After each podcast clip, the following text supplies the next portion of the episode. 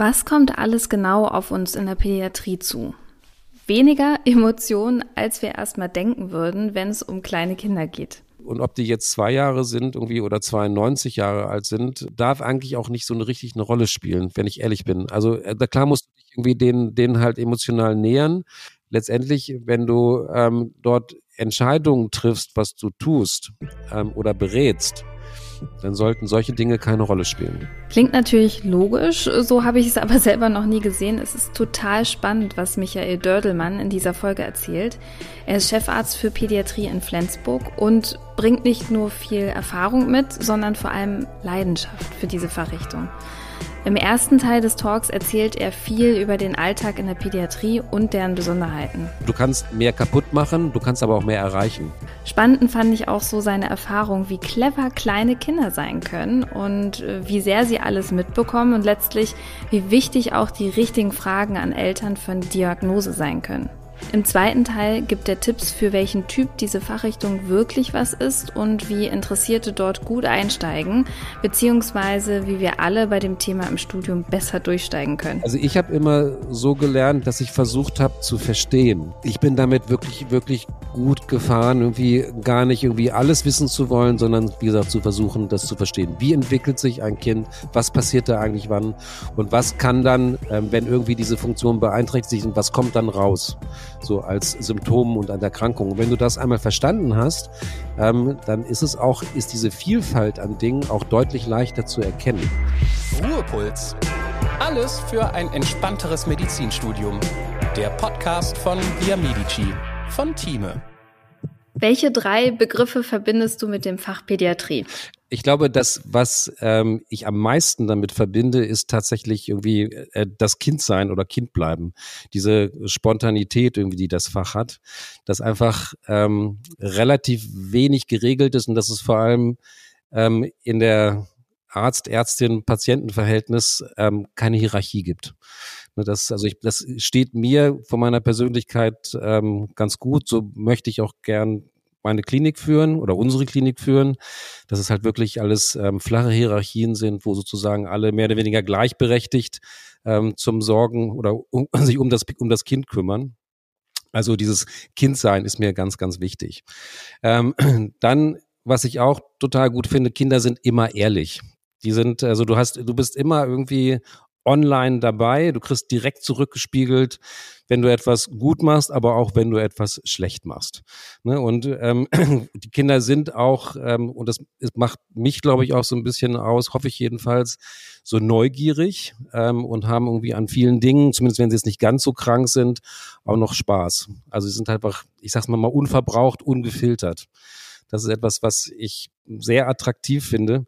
Ähm, und das macht, macht das Ganze, wenn du zum dritten Begriff kommst, irgendwie tatsächlich, ähm, es ist nie langweilig mit Kindern. Es gibt einfach, sag mal, wenig Routine. Du musst irgendwie als, ähm, wenn du dort als Pädiater oder Pädiaterin tätig bist, irgendwie musst du immer das nehmen, was dir das Kind bietet. Das heißt also, das, was ähm, andere Disziplinen so lernen, so nach irgendwelchen Regeln vorzugehen, ne? so von oben nach unten untersuchen oder sowas oder die Anamnese von wie auch immer äh, so ganz strukturiert zu machen. Anamnese geht vielleicht noch, wenn du mit den Eltern sprichst irgendwie, aber mit den Kindern äh, da bist, da musst du, ähm, wie gesagt, a sehr genau wissen, was du untersuchen möchtest weil häufig hast du tatsächlich dann nur einen Shot, irgendwas zu tun. Das heißt, du brauchst eine sehr genaue Anamnese, ähm, häufig dann von den Eltern, weil mit den Kindern kannst du ja nicht so gut oder häufig nicht so gut kommunizieren, zumindest nicht verbal. Ähm, du brauchst eine sehr genaue Beobachtungsgabe und auch viel Erfahrung. Das macht es, glaube ich, in der Pädiatrie auch spannend, finde ich irgendwie. Und gerade für so alte Knacker wie mich ist das dann immer ganz, ganz gut, ähm, wenn du Erfahrung hast, um dann halt, ähm, wie gesagt, auf den Punkt den entscheidenden Untersuchungsschritt zu setzen. Das finde ich ganz attraktiv. Das klingt ja fast so, als wenn es relativ lange dauert, bis man eine Diagnose gefunden hat oder bis man mit der Untersuchung fertig ist. Ja, ähm, das ist in der Tat so. Also du hast ähm, in der Kinderheilkunde, ähm, gibt es ja auch Studien zu irgendwie, aber du brauchst, ähm, also ich sag mal, geschätzt mindestens ein bis zwei Drittel mehr Zeit, zu einer Diagnose zu kommen als im Erwachsenenalter, wenn nicht sogar noch mehr. Nun, du brauchst halt auch, ähm, das hast du vielleicht auch in, der, in, in deiner klinischen Ausbildung erfahren, du brauchst auch viel mehr Personal und auch dieses Personal braucht viel mehr Zeit, ähm, sich, wie gesagt, ähm, A, die genaue Anamnese zu machen und dann sich so einem Kind auch zu nähern. Du kannst nicht einfach irgendwie dort dein Stethoskop aufsetzen oder dein Otoskop ins Ohr reinhalten oder irgendetwas machen. Du musst Kann das man schon machen, aber man muss machen, dann ja, aber dann hast du nichts davon. Also Ja. in der Regel jedenfalls nicht. Ne? Also die die ähm, meisten Kinder, die wir haben, sind ja schon ähm, so im ja, Säuglings- und Kleinkindalter.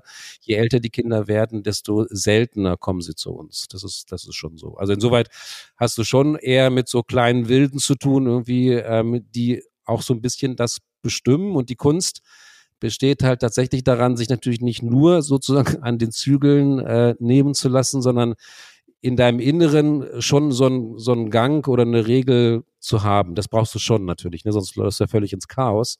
Aber du musst halt total flexibel sein, ja. Und das dauert manchmal lange. Du musst manchmal 30 Umwege gehen, um irgendwo hinzukommen, ja.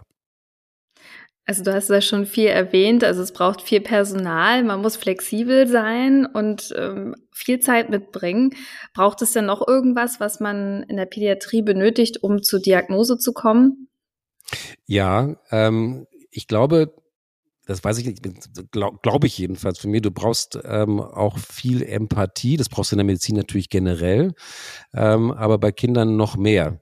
Ähm, du brauchst auch ähm, Verständnis, glaube ich, auch mehr als zumindest manchen anderen Disziplinen für zwischenmenschliche Beziehungen, weil wenn du als äh, Kinderarzt oder Kinderärztin ähm, Kinder behandelst, behandelst du ja praktisch nie nur das Kind sondern behandelst immer auch die Eltern. Ne, Das ist also so eine, so eine Triade. Ja, das ist natürlich, ähm, je sagen wir mal, gesünder die Kinder in ihren Erkrankungen sind, desto mehr spielt das eine Rolle. Ich meine, wenn du so ein intensiv krankes Kind hast, das ähm, ja intubiert und beatmet ist irgendwie und dort äh, sediert liegt, da hast du natürlich irgendwie das eher mit den Eltern. Aber ähm, im Wesentlichen musst du halt ähm, auch immer sehr genau gucken, irgendwie was, wie die Beziehung zwischen Eltern und Kind ist. Also da musst du, musst du offen für sein. Also letztendlich hat man ja nicht nur einen Patienten oder eine Patientin, sondern man hat eine ganze Familie, die man betreut. Genau, ja. Und das ist auch tatsächlich total wichtig. Ne? Also ich meine, das hast du natürlich in anderen Disziplinen, glaube ich, auch. Ne? Wenn du, was ich die die Oma oder den Opa betreust, dann hast du natürlich deren Kinder auch mit dabei oder Verwandte. Aber äh, die Relevanz, glaube ich, ähm, um dort äh, die richtige Diagnose zu stellen und dann auch ähm, die ja, Therapie mit allen gemeinsam festzulegen, da hast du in der Pädiatrie halt immer mehrere Player. Wie hinderlich oder wie hilfreich können denn Eltern eigentlich sein bei der Untersuchung? Also gene generell sind Eltern immer hilfreich. Also eine, eine Grundregel ist zum Beispiel, ähm, das gilt insbesondere für kleine Kinder, ähm, du solltest als Kinderärztin, Ärzt, Arzt alles machen auf dem Arm oder Schoß der Eltern, alle Untersuchungen. Ähm, außer das Kind ist tatsächlich vital gefährdet und du musst es irgendwie dort mit ja, maschineller Unterstützung beispielsweise ähm, ja, therapieren. Ne? Dann musst du natürlich irgendwie das Kind auch runternehmen. Aber es gibt ganz viele Situationen, in denen kannst du ähm, ein Kind, das sich ähm, in einer ja so semi-kritischen oder kritischen Phase befindet, wenn du das so einen Zweijährigen zum Beispiel vom Schoß oder Arm der Eltern wegnimmst, dann kann ich dir fast Brief und Siegel nehmen, möglicherweise dann sogar auch noch auf irgendeine Untersuchungslege legst. Und der ist schon auf dem letzten Loch, zum Beispiel nehmen wir den mit der Bronchiopneumonie, dann gebe ich dir Brief und Siegel irgendwie, dass das Kind sich dann so aufregt, dass es intubationspflichtig wird. Hm. Also insoweit sind Eltern, natürlich ist es ist die ähm, natürliche Umgebung des Kindes. Und du musst alles dafür tun, irgendwie, dass ähm, diese Umgebung erhalten bleibt, wenn es irgendwie geht. Ja, und das ist, das macht das Ganze auch relativ intim manchmal, ne? dass wenn wir halt dann die Kinder untersuchen, irgendwie das, äh, wenn es halt irgendwie auf dem Arm der Eltern ist, aber das ist eine ganz, ganz wichtige Situation. Ähm, dann sind Eltern natürlich irgendwie deine entscheidende Information zur Anamnese. Ne? Also ähm, da ist es halt auch wichtig, dass du die richtigen Fragen stellst und auch wichtig vielleicht ähm, dass Eltern auch entsprechend vielleicht geschult sind. Das gilt für insbesondere irgendwie für Kinder, die häufiger mal irgendwelche Erkrankungen haben, auf was sie gerne achten, weil auch sie können natürlich nur beobachten. Also es sind sozusagen dein Monitor. Ne? Also sowohl in der, in der Krankheitsvorgeschichte irgendwie als auch dann, ähm, wenn die in der Klinik sind. Auch da ist es ja ähm, in der Kinderheilkunde völlig klar und Standard irgendwie, dass ähm, Eltern immer mit aufgenommen werden. Ne? Also das gilt eigentlich auch durch alle Altersgruppen durch. Manchmal gibt es so ein bisschen Probleme bei älteren Kindern, ähm, so oberhalb von 10, 12 mit den Versicherungen, dass sie das bezahlen. Aber letztendlich kannst du dann ähm, als Krankenhaus kannst du immer Indikationen ausstellen, dass das notwendig ist. Also es geht alles. Also die müssen dann dabei bleiben. Ähm, und auch im Nachgang natürlich, wenn es um die Beurteilung des Kindes geht. Ja, was, was hat denn das jetzt geholfen oder auch nicht geholfen, was du da jetzt ähm, therapeutisch machst? Kennen ähm, Eltern ihre Kinder und ihre Verhaltensweisen natürlich deutlich besser ähm, als jeder, der sozusagen vom Team dahin kommt. Ne? Also, weil jedes Kind ist unterschiedlich. Das ist ja auch das Besondere an der Pädiatrie, dass es so unglaublich viel Varianz gibt. Also auch in den Sachen, die du halt beurteilst, ne, wenn du halt, ähm, nehmen wir zum Beispiel neurologische Erkrankungen, ähm, da gibt es halt wirklich so viele Varianten von Dingen, die noch normal sind und du musst so viele Kombinationen ziehen sozusagen, um irgendwann mal äh, zu sagen, okay, dieses Kind hat jetzt ein Problem. Und in den Situationen bist du halt natürlich auch sehr auf die Informationen der Eltern angewiesen, ne, die du halt ähm, da alle ordentlich reinkriegen musst. Aber hast du mal zu, zu so einer Situation, also Aufnahme, Diagnosefindung oder so ein Beispiel, was dir so im Kopf geblieben ist? Nehmen wir mal zum Beispiel ähm, was kurzes wie so, so eine Bronchopneumonie. Ne? Ein Kind, das ein zweijähriges Kind, irgendwie das mit ähm, Atembeschwerden, ähm, Husten, Fieber seit zwei, drei Tagen in die Notaufnahme kommt, ähm, das halt dann äh, letztendlich, äh, wie gesagt, anamnestisch herausgefunden werden muss, wie ernst ist das eigentlich ähm, und dann halt auch die richtigen ähm, Untersuchungsschritte eingeleitet werden müssen. Und wenn du zum Beispiel, ähm, dass ich den, den Zustand eines zweijährigen Kindes beurteilen möchtest, dann ist eine ganz einfache Frage, ähm, um zu sehen, wie schlecht es dem eigentlich geht. Ähm, jetzt gar nicht Fieber irgendwie sowas, sondern ist im Grunde einfach, ähm, wie ist zum Beispiel das Ess- und Trinkverhalten. Ne, das ist halt so, ein, so, eine, so eine klassische Frage, weil bei kleinen Kindern irgendwie, die ähm, immer noch ausreichend essen ähm, und trinken, die sind erstmal bis zum Beweis des Gegenteils nicht schwer krank. Ne? Also sowas müsste man ähm, halt dann stellen beispielsweise. Und dann halt noch andere Dinge drumherum, wo das, das lernt ihr natürlich irgendwie auch. Was für Risikofaktoren gibt es vielleicht, dass das ein schwierigerer Verlauf gibt? Hat das Kind schon also vorhergegangenen Infekte gehabt? Hat es irgendwelche atopischen Neigungen ähm, oder sowas? Und dann ähm, ist es halt so, ich rede deswegen, habe ich von einem zweijährigen Kind gesprochen. Wenn du das abhören willst, ähm, das versuche ich auch immer unseren Assistenten beizubringen. Im Grunde ähm, musst du so ein Kind nur angucken. Ja, du kannst irgendwie natürlich die Atemarbeit kannst du ja sehen. Ne, musst natürlich einmal ähm, so ein bisschen zumindest irgendwie bis auf den Body ausziehen lassen und gerne natürlich irgendwie auch Bauch und Thorax angucken. Ähm, und dann kannst du schon sehen, irgendwie haben die Dyspnoe, das heißt also haben sie Atemnot, wie schnell ist die Atmung.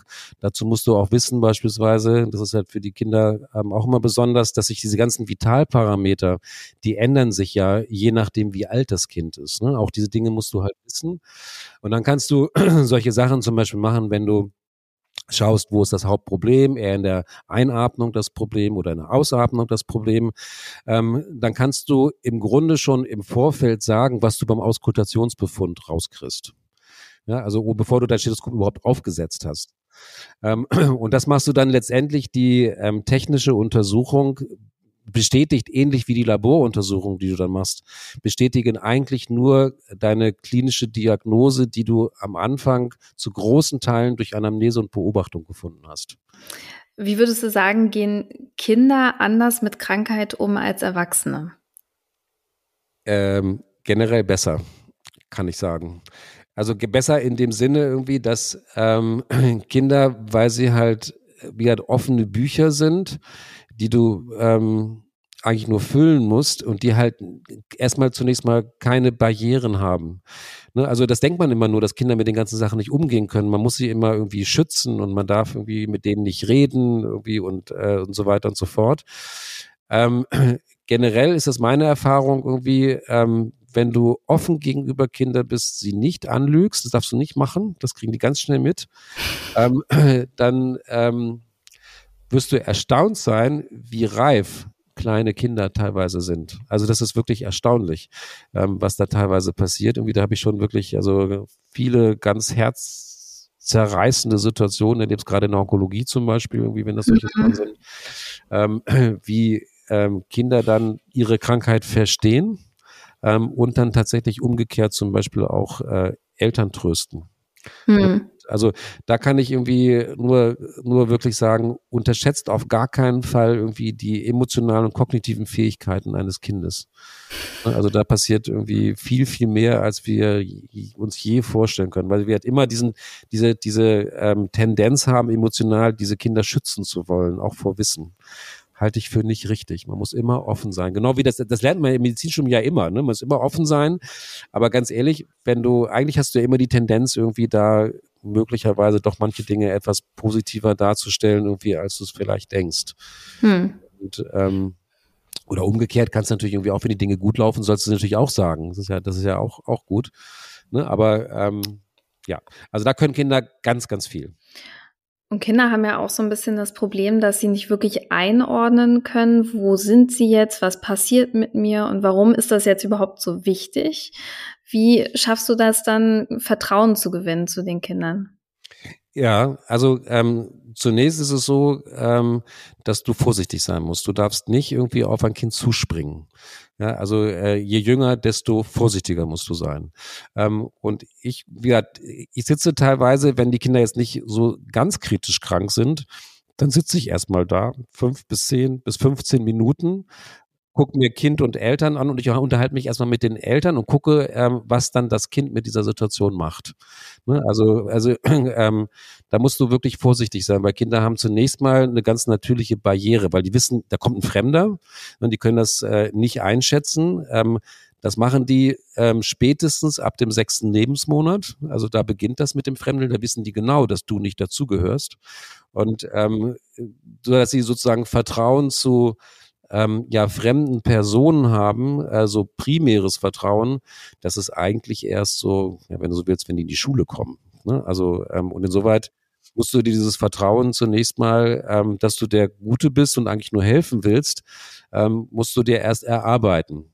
Und da hilft es natürlich irgendwie, wenn du zunächst mal, ähm, wenn das Kind dann sieht irgendwie, dass auch die Eltern, die ja erstmal die primäre Bezugspersonen für das Kind sind, ähm, da auch ruhig sind und mit dem Arzt oder der Ärztin halt äh, sich entsprechend auch unterhalten auf einer emotionalen Ebene, die halt ruhig äh, ist irgendwie und jetzt, wie gesagt, einfach nicht hektisch und vor allem verstehend, empathisch. Das ist ganz, ganz wichtig.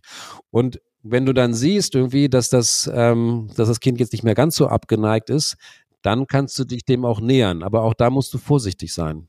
Ne? Also äh, deswegen sage ich irgendwie, über, überleg dir vorher genau, was du wissen möchtest. Und dann kannst du natürlich irgendwie versuchen, vielleicht hast du bis dahin auch schon mitbekommen, irgendwie, was das Kind gerne mag, irgendwie, wo es möglicherweise Angst hat und kannst halt dann ähm, versuchen, spielerisch ähm, an Dinge ranzukommen. Also über die Jahre kriegst du dann da so ein paar Tricks. Ne? Also ich mache ganz ehrlich, bei, bei manchen Sachen mache ich immer das Gleiche. Das funktioniert eigentlich relativ gut. Ähm, Was ist das? Naja, zum Beispiel, ähm, nehmen wir mal, wenn ich zum Beispiel so eine U-Untersuchung mache und ich will in den Mund gucken, ähm, will den Zahnstatus angucken, irgendwie möchte gucken, wie hinter der Rachen aussieht, irgendwie und die Mandeln, pipapo. Ähm, und sagen wir mal, das Kind ist vier Jahre ähm, und die kommen zum Beispiel in der Vormittagszeit. Dann frage ich immer, oh, was hast du denn heute Morgen gefrühstückt? Gab es denn Schokoladeneis?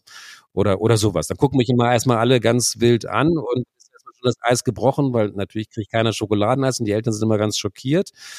Ähm, und dann versuche ich halt so ein bisschen rauszufinden, was es war. Meistens war es dann das Müsli oder irgendein Toast oder was auch immer. Ähm, und dann frage ich immer, oh, kannst du mir mal zeigen, irgendwie, ob da noch was im Mund drin ist? Ich möchte mal einmal da reingucken, vielleicht ist ja noch was da. Und dann machen also wirklich 95 Prozent der Kinder tatsächlich den Mund auf, einfach so. Ähm, und dann kannst du weitermachen und sagst du einfach, oh, da ist ja gar nichts mehr drin. Ähm, und bei einem Vierjährigen kannst du sagen, wo ist es denn jetzt? Und dann sagen die, ja, ich habe es runtergeschluckt irgendwie. Das ist jetzt im Bauch. Mach ich, okay, wollen wir mal gucken, ob es noch im Bauch ist. Ähm, und dann kannst du, ähm, wenn du guckst, entweder mit der Hand, das musst du dann irgendwie schauen, oder auch mit dem Stethoskop erstmal an den Bauch rangehen. Du solltest nie bei einem kleinen Kind mit deinem Stethoskop sofort an den Thorax gehen. Das wollen die nicht. Das heißt, du versuchst erstmal die mit dem zum Beispiel Stethoskop über den Bauch, weil da ja was zu essen ist, was du hören kannst oder auch nicht, wie auch immer. Und dann finde ich dann natürlich immer noch irgend so Toastbrotstück ähm, oder auch nicht. Und dann sage ich, oh, ich muss hier oben auch nochmal gucken. Und ruckzuck bist du dann dabei bei der ähm, kardialen äh, Auskultation und kannst halt gucken, wie, wie das so ist. Und so würdest du das halt machen. Ne? Du versuchst halt ähm, dich so in, in ähm, Situationen, die das Kind kennt, ähm, dort hineinzuversetzen und mit ihm sozusagen zu spielen, um dann deine Untersuchungs ähm, ja, die du anwenden willst, auch tatsächlich beim Kind unterzubringen. Also ne, so, so, so, und da gibt's halt tausende von Beispielen für. Das ist jetzt eins. Und jetzt eine kurze Unterbrechung in eigener Sache. Via Medici, das ist eine Lernplattform von Thieme. Hier hast du Lernmodule, IMPP-Fragen, digitale Thieme-Lehrbücher, alles an einem Ort. Und mit der Via Medici App kannst du on- und offline lernen, jederzeit und überall. Teste Via Medici jetzt fünf Tage kostenlos. Mehr dazu über den Link in den Show Notes. Und jetzt weiterhin viel Spaß mit Florentine und ihrem Gast.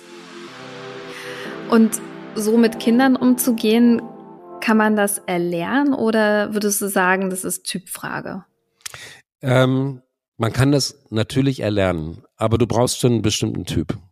Also ähm, ich glaube, du musst schon jemand sein, irgendwie, ähm, der bereit ist, ähm, spontan zu sein. Das musst du machen. Ähm, du musst, glaube ich, wie gesagt, relativ empathisch sein. Du musst spielen wollen. Ne? Also ähm, wenn du jemand bist, irgendwie, der das nicht möchte, ähm, dann hast du ein Problem, weil du halt dich nie auf die Ebene der Kinder hinbegeben kannst. Ne? Das ist einfach schwierig. Ähm, du musst auch bereit sein, irgendwie dort ähm, eine Abwehr, äh, die halt erstmal kommt, irgendwie mit, ja, mit Empathie und auch dann möglicherweise mit Freude zu begegnen, irgendwie, um dann das Kind sozusagen auf deine Seite zu ziehen. Das ist bei Kindern, glaube ich, deutlich schwieriger als bei Erwachsenen. Aber so, wenn du ähm, ja Charaktereigenschaften äh, einer Pädiaterin oder Pädiaters äh, hören möchtest, würde ich denken, Offenheit brauchst du, du brauchst Neugier, ähm, du brauchst Spaß am Spielen, an neuen Dingen ausprobieren. Ähm, ja, solche Sachen, glaube ich. Und du darfst auch, du darfst dir für nichts zu schade sein. Also das ist ja auch bei uns in der, in der Klinik, es war schon immer so, egal wo ich war, ach, die Pädiater. Ne, die Pädiater, die laufen immer wie komisch durch die Gegend, die spielen immer, die sind sowieso so ein bisschen verrückt. Und ähm, das, das ist auch das, was, ähm, glaube ich, viele Kinderärzte ausmacht. Also auch die großen Professoren, ne, die immer so ganz, ganz wichtig irgendwie mit äh, dann grauen Haaren irgendwo vor wichtigen Kongressen sind, ähm, die sind, wenn du sie ähm, mit Kindern erlebst, ähm, ganz anders. Also die meisten, sagen wir so. Nicht alle natürlich irgendwie, aber die, die ich zumindest so als, als Vorbild habe, und das sind einige, ähm, die, die sind so. Also obwohl sie ja auf Kongressen immer ganz anders erscheinen. Und wenn sie dann deine Chefärzte sind, sind sie dann ähm, in Kontakt zu Kollegen, Kolleginnen auch anders. Aber mit Kindern sind sie dann schon so. Das klappt. Schön. Und so der Arztberuf geht ja grundsätzlich mit Verantwortung einher. Das ist äh, klar, das äh, ergibt sich von selbst, aber mit Kindern ist es nochmal ein bisschen anders. Wie gehst du mit der Verantwortung um? Also ich glaube, Verantwortung hast du als Arzt, Ärztin immer. Ähm, bei Kindern ist es natürlich so irgendwie, dass du mit Menschen arbeitest, die sozusagen noch am Anfang ihres Lebens stehen. Das heißt, du kannst ähm, möglicherweise, du kannst mehr kaputt machen, du kannst aber auch mehr erreichen. Ne, das ist halt auch in der Pädiatrie ganz beeindruckend, irgendwie, was wir mit den Kindern machen können. Ähm, nehmen wir da zum Beispiel jetzt so als Beispiel Onkologie. Ähm, ich habe eine Zeit lang mal Onkologie gemacht. Ähm, wenn ich überlege, was wir dort den Kindern an Therapien gegeben haben, da werden irgendwie Erwachsene schon lange gestorben. Ja, oder wenn du beispielsweise in, in der Neonatologie, ähm, wenn du dort irgendwie ähm, Dinge erlaubst, Vitalwerte erlaubst, die du bei Erwachsenen nie erlauben würdest, ne, weil die halt ähm, in der Tat das können. Ähm, und zur Verantwortung, da finde ich, jetzt gar nicht, dass du da mehr Verantwortung hast. Das würde ich nicht so sehen. Ich glaube, da hat mhm. jeder Mediziner oder Medizinerin die gleiche Verantwortung, weil ob du jetzt irgendwie ein Leben am Ende des Lebens ähm, ja beurteilst und versuchst irgendwie denen zu helfen oder am Anfang, das ist, glaube ich, ethisch erstmal das Gleiche. Du, aber du merkst natürlich schon, dass du da ein kleines Kind hast am Anfang. Also, aber ähm, und das ist ja auch immer in der Kinderheilkunde hast du auch immer, das ist auch immer ein Vorteil für uns, wenn du so willst.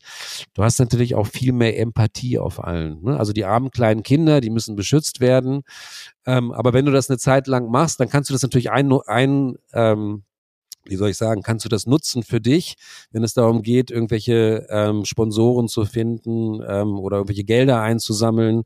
Das funktioniert wirklich gut in der Kinderheilkunde, zumindest in bestimmten Fächern. Ähm, aber wie gesagt, ähm, so Verantwortung, glaube ich, da hast du in der Kinderheilkunde nicht mehr. Das würde ich nicht so sehen. Nee. In meiner ersten Pädiatrievorlesung damals war der allererste Satz, der gefallen ist, Kinder sind keine kleinen Erwachsenen. Ich glaube, jeder, jedem Medizinstudenten jeder Medizinstudentin hängt dieser Satz schon zum Hals raus und man hört ihn so oft und man denkt sich, ja, ich habe es verstanden. Wir haben schon sehr, sehr viel erwähnt, aber kannst du trotzdem noch mal sagen ähm, mit deinen Worten, warum das genau so ist?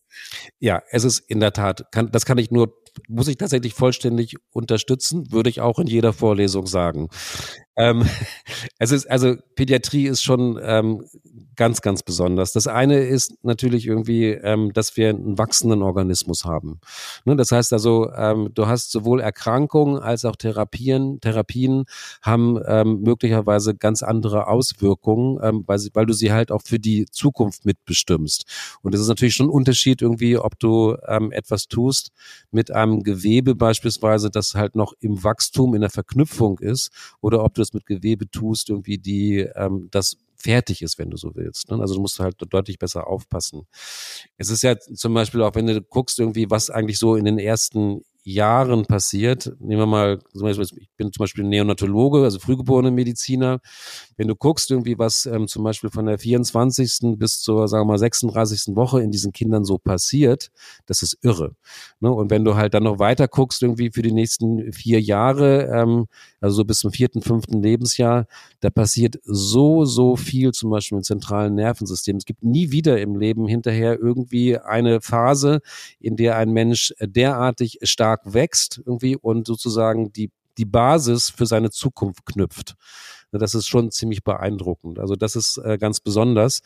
Ähm, dann hast du äh, natürlich irgendwie für jede Altersgruppe, deswegen unter, unterteilen wir das auch immer, ähm, äh, unterschiedliche Vitalwerte. Du hast ganz unterschiedliche Erkrankungen ähm, die du letztendlich immer zuordnen musst. Ne? Also wir haben zum Beispiel, wenn du allein diese ähm, ja, Einteilung Neugeborenes ne, bis ähm, 28 Tage, dann Säugling bis eins, ne, Kleinkind bis zwei, drei ungefähr, dann Schulkind ähm, bis zu halt dann älterem Schulkind, so ab acht bis zehn äh, ist es immer eher so, dass, dass das so in Richtung Erwachsenenmedizin geht. Aber bis dahin ist es wirklich sehr unterschiedlich. Und wenn du zum Beispiel auch schaust, ähm, wenn wir Medikamente einsetzen, ne, die Medikamente bei Kindern ähm, sind A, selten getestet. Ne, wir müssen ja ganz viele ähm, Präparate aus der Erwachsenenmedizin ähm, nehmen und sozusagen runterrechnen. Und da können wir nicht irgendwie so eine Ampulle nehmen, so wie ihr das halt häufig machen könnt, sondern ähm, wir müssen halt immer in der Regel zumindest entweder auf Körpergewicht oder auf Körperoberfläche dosieren müssen dabei auch im Hinterkopf behalten, dass es ganz unterschiedliche Verteilungsvolumina der Medikamente gibt. Ne? Also die Wasserverteilung ähm, im Organismus ist ja bei Kindern je nach Alter völlig unterschiedlich zu dem, was Erwachsene haben. Dazu musst du dann beurteilen, irgendwie gerade bei kleinen Kindern, ähm, dass es physiologische Organunreifen gibt. Auch das musst du halt mit, mit gucken. Also das ist jetzt nur so ein, ja, kleiner Ausschnitt. Und dann, was auch noch natürlich ist, ähm, Kinder sind kleine Erwachsene, Kinder kommunizieren natürlich auch völlig anders. Ne? Also insoweit, ähm, du kannst mit einem Kind äh, überhaupt gar nicht so äh, sprechen und es untersuchen irgendwie, wie du es mit einem Erwachsenen machen würdest. So gar nicht. Ähm, und deswegen, glaube ich, ist Pädiatrie sehr speziell und Kinder sind keine kleinen Erwachsenen. So gar nicht. Nein. Pädiatrie ist so ein bisschen auch das Fass ohne Boden, wenn man da so ans Lernen denkt. Das ist irgendwie unendlich und man kann sich immer weiter vertiefen, alleine schon durch die unterschiedlichen Entwicklungsschritte und ähm, den Erkrankungen, die es denn jeweils immer gibt. Hast du denn einen Tipp, wie man den Überblick behalten kann, wenn man jetzt gerade noch im Medizinstudium ist? Ja, das äh, Tipp. Mm. Also es ist, es ist Es ist in der Tat so, dass du in der Pädiatrie ja sozusagen eigentlich alle Disziplinen drin hast. Wir haben zwar auch noch also Unterdisziplinen, aber letztendlich hast du in der Tat, glaube ich, sehr viel Information, die sich halt ähm, und die Dinge, die sich entwickeln, das macht, was ich vorhin sagte, irgendwie, ähm, du hast halt so ein dynamisches Geschehen. Ne? Also sowohl, du musst immer die Entwicklung mit einbeziehen, ähm, dann auch die Auswirkungen der Erkrankung auf diese Entwicklung, das macht es tatsächlich schwierig. Ähm, so als Tipp zum Lernen, ähm, also ich kann dazu immer nur sagen, das ist, da will ich jetzt mal ganz tief irgendwie in der Mottenkiste. Ähm, also ich habe immer so gelernt, dass ich versucht habe zu verstehen. Was gar nicht funktioniert in so einer Situation ist auswendig lernen. Ne, also ähm, du musst halt schauen, irgendwie, ähm, was ist die Funktion von dem, was du da gerade lernst. Ähm, so als Beispiel zum Beispiel, ähm, hatte ich immer, ich hatte immer die, die dicksten Bücher. Ne, ich habe also wenig tatsächlich irgendwie so mit irgendwelchen Aufzählungen gearbeitet, sondern tatsächlich irgendwie, ich, ich liebte Physiologie, Pathophysiologie ähm, und solche Sachen, um die Dinge zu verstehen. Weil wenn du dann halt ähm, verstehst, dann kannst du dir Dinge häufig selber herleiten, wie es halt funktioniert und musst weniger auswendig lernen. Und das würde ich eigentlich heute ähm, jedem Medizinstudenten raten, irgendwie dort nicht darin zu verfallen. Das hört sich jetzt ne, nach, keine Ahnung, wie alt ich jetzt bin, aber ganz schön alt, hört sich natürlich das ganz, ganz toll an. Aber ähm, ich bin damit wirklich, wirklich gut gefahren, irgendwie gar nicht irgendwie alles wissen zu wollen, sondern wie gesagt zu versuchen, das zu verstehen. Wie entwickelt sich ein Kind? Was passiert da eigentlich wann? Und was kann dann, ähm, wenn irgendwie diese Funktion beeinträchtigt und was kommt dann raus? So als Symptom und an Erkrankung. Und wenn du das einmal verstanden hast, ähm, dann ist es auch, ist diese Vielfalt an Dingen auch deutlich leichter zu erkennen. Ne? Also ähm, Genau, das, das würde ich, glaube ich, raten. Aber so detaillierter kann ich das, glaube ich, nicht machen. Das ist nur so ein Konzept. Das ist ja nicht schlecht. Also letztendlich, wir hatten auch eine Folge mal mit Professor Schulte. Das ist der ein, einer der Anatomen, die den Prometheus mitgeschrieben haben. Und der hat letztendlich Ähnliches gesagt. Also man soll halt auch nicht in den Kleinigkeiten sich verfriemeln, sondern erstmal das große Ganze verstehen. Und dann kommen die Kleinigkeiten schon von ganz alleine. Ansonsten steht man vor nichts. Das würde ich komplett unterstützen. Also solche Sachen. Genau. Nicht, nicht zu viele Einzelheiten machen, sondern wie gesagt, Organe verstehen, biochemische Zusammenhänge verstehen, physiologische Zusammenhänge verstehen. Und dann ergibt sich eigentlich schon von selber, wenn, wenn dann halt irgendwelche Dinge nicht so richtig laufen, was dann dann rauskommt, wie dann die Symptome aussehen, ähm, wie dann halt die, ähm, ja, auch die Laborveränderungen sind dann ist das, aber wie gesagt, das ist natürlich von jemandem, ich bin jetzt 58 Jahre, macht das schon eine ganze Zeit irgendwie, das ist natürlich auch einfach gesagt. Ne? Wenn du halt irgendwie da am Anfang stehst, ähm, kommst gerade irgendwie von der von der Uni irgendwie und sollst dann bist stehst dann von einem lebenden Patienten und dann sollst du mal eben die Dinge mal schnell, die du verstanden hast, anwenden. Das ist, glaube ich, nicht banal.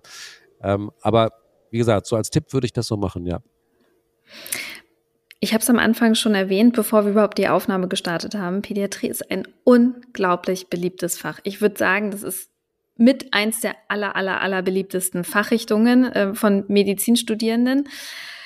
Ich hatte heute erst wieder zwei Blockpraktikantinnen, die gesagt haben, sie wollen Pädiatrie machen. Und bei drei von dreien, zwei, die Pädiatrie machen wollen, ist das schon echt viel. Jetzt sind die Plätze aber extremst begrenzt. Ich kenne auch einige Leute, die wirklich Probleme haben, eine Stelle zu bekommen nach dem Studium. Hast du da irgendeinen Tipp, wie man seine Chancen verbessern kann, um in der Pädiatrie einen Platz zu bekommen als Assistenzarzt oder Assistenzärztin?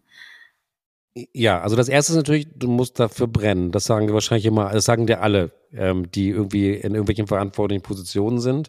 Ich glaube, wenn du das, wenn du dafür brennst und das willst, dann wirst du es auch kriegen. Ähm, das ist Punkt eins. Punkt zwei ist ähm, jetzt für Medizinstudenten, was ich immer rate, ist, ähm, dass du ähm, das PJ gerne da machst irgendwie, und zwar in Pädiatrie, wo du hinterher arbeiten möchtest. Jetzt hat die Person eine Stelle ergattert. Wie genau sieht denn die Facharztausbildung aus und welche Station muss man so durchlaufen?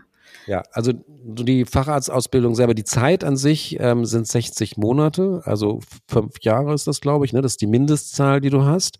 Mhm. Ähm, von dieser Mindestzahl ähm, musst du ein halbes Jahr Intensivmedizin machen.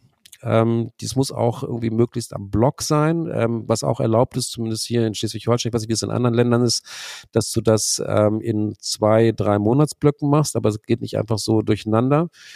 Ähm, und dann ähm, musst du ja letztendlich all die Inhalte sozusagen abarbeiten, irgendwie, die dir im äh, Weiterbildungskatalog vorgegeben sind.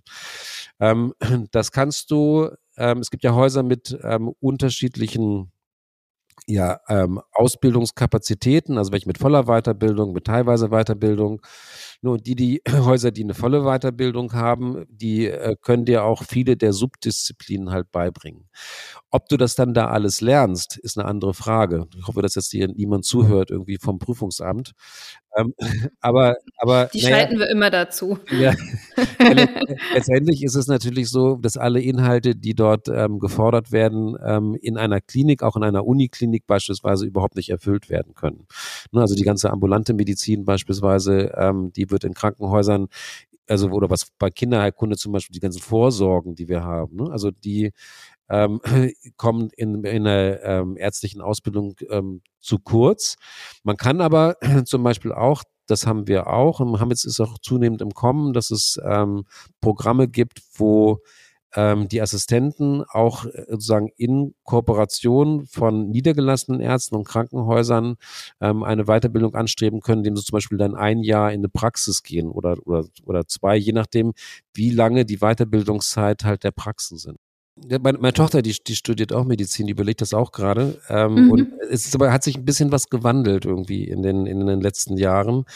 Ähm, ich sag mal so, ähm, in der Uniklinik, wenn du da anfängst, musst du halt wissen irgendwie, dass du vergleichsweise häufiger, sag ich mal so, ähm, weniger Einblick in Allgemeinpädiatrie bekommst, sondern du wirst relativ rasch, außer die, die Kliniken haben irgendwie ein ausgewiesenes Curriculum, ähm, wirst du relativ rasch in Spezialabteilungen verfrachtet. Ne? Dass du halt dann dort auf den Stationen bist irgendwie und die Ambulanzen möglicherweise betreust und dann hm. ein relativ enges Spektrum kriegst. In dem bist du dann super gut, aber du hast halt dann Schwierigkeiten, beispielsweise ähm, dort andere Disziplinen zu betreuen.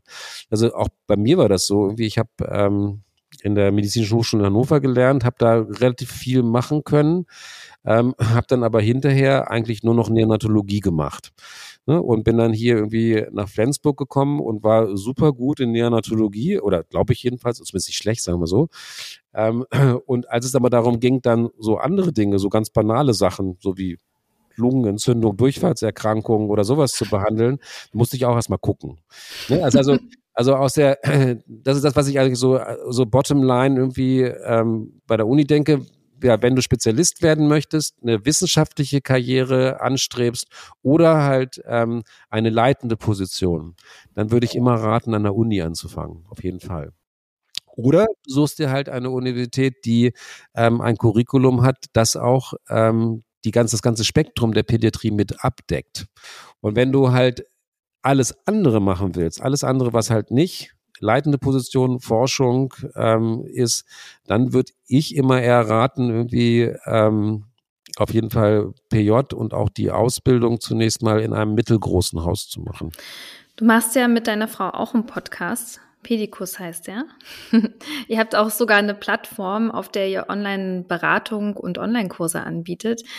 Wieso findet ihr, dass Aufklärung in der Pädiatrie so wichtig ist? Ja, ähm, finden wir in der Tat ganz, ganz wichtig.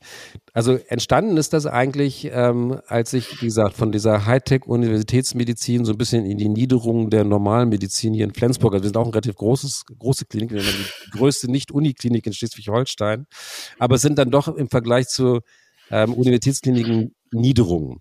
Ähm, und was ich da erfuhr, war, dass es ähm, extrem viel Unwissenheit ähm, bei Familien gibt. Also ganz viele Mythen irgendwie, die durchs Internet wabern, ähm, die wir von diversen Medizinern oder auch Nichtmedizinern äh, bringen und also ganz viele unterschiedliche Informationen, die eher verwirren, irgendwie, als sie in irgendeiner Form eine Möglichkeit schaffen, dass die Familien ähm, sich orientieren können. Das ist wirklich so eine Krux, finde ich, von Social Media und auch von Internet. Ähm, und in dem Zusammenhang haben wir gesagt, okay, ähm, A ist es so, ähm, die Eltern tun uns einfach leid und die Kinder tun uns leid. Wir wollen mal gucken, ob wir unsere ähm, praktische Erfahrung so ein bisschen übersetzen können jetzt. Wir sind ja selber auch Eltern, wir haben vier Kinder. Ähm, das macht das dann, glaube ich, so ein bisschen einfacher, irgendwie da auch sozusagen diese Perspektive zu sehen.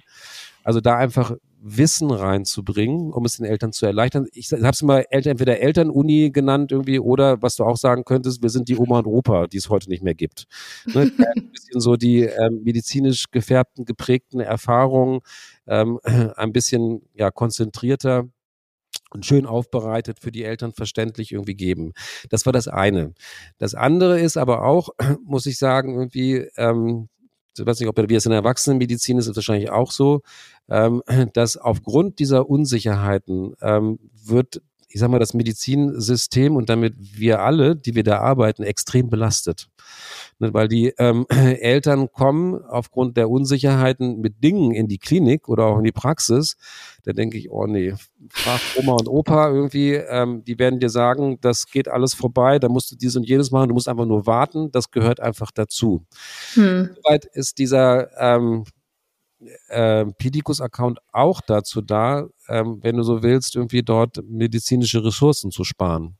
Ne, dass man halt irgendwie dort wirklich schaut, irgendwie Eltern wieder, sag mal, wissender zu machen, ähm, damit sie mehr damit umgehen können. Also und unter allem auch, wie gesagt, diese vielen Informationen, die sie bekommen, ähm, vielleicht ein bisschen besser einordnen zu können. Wobei wir natürlich irgendwie auch eine bestimmte Art und Weise haben, diese Dinge zu sehen. Das muss man auch sagen. Ne? Es gibt ja mal unterschiedliche Art und Weisen wir schimpfen uns so ein bisschen evidenzbasiert. Ähm, das versuchen wir zumindest irgendwie, aber ähm, schon auch ähm, gepaart, wie gesagt, mit äh, wirklich jahrelanger klinischer Erfahrung, aber halt auch Erfahrung als Eltern. Ich glaube, diese Kombi ist ganz hilfreich. Mein Gefühl. Klingt auf jeden Fall gut. Dann danke ich dir für die Einblicke in die Pädiatrie. Ich bin der Meinung, dass sehr, sehr viele heiß auf die Folge sind. Ich wünsche dir einen schönen Abend und ja, bis bald. Ja, ganz, ganz lieben Dank für das tolle Interview. Das war Ruhepuls. Euer Podcast für ein entspannteres Medizinstudium von Via Medici, dem Lern- und Kreuzportal für nachhaltiges Lernen in der Medizin von Thieme. Redaktion Dr. Vera Prenusil. Producer Johannes Sassenroth und Moderation Florentine Klemann.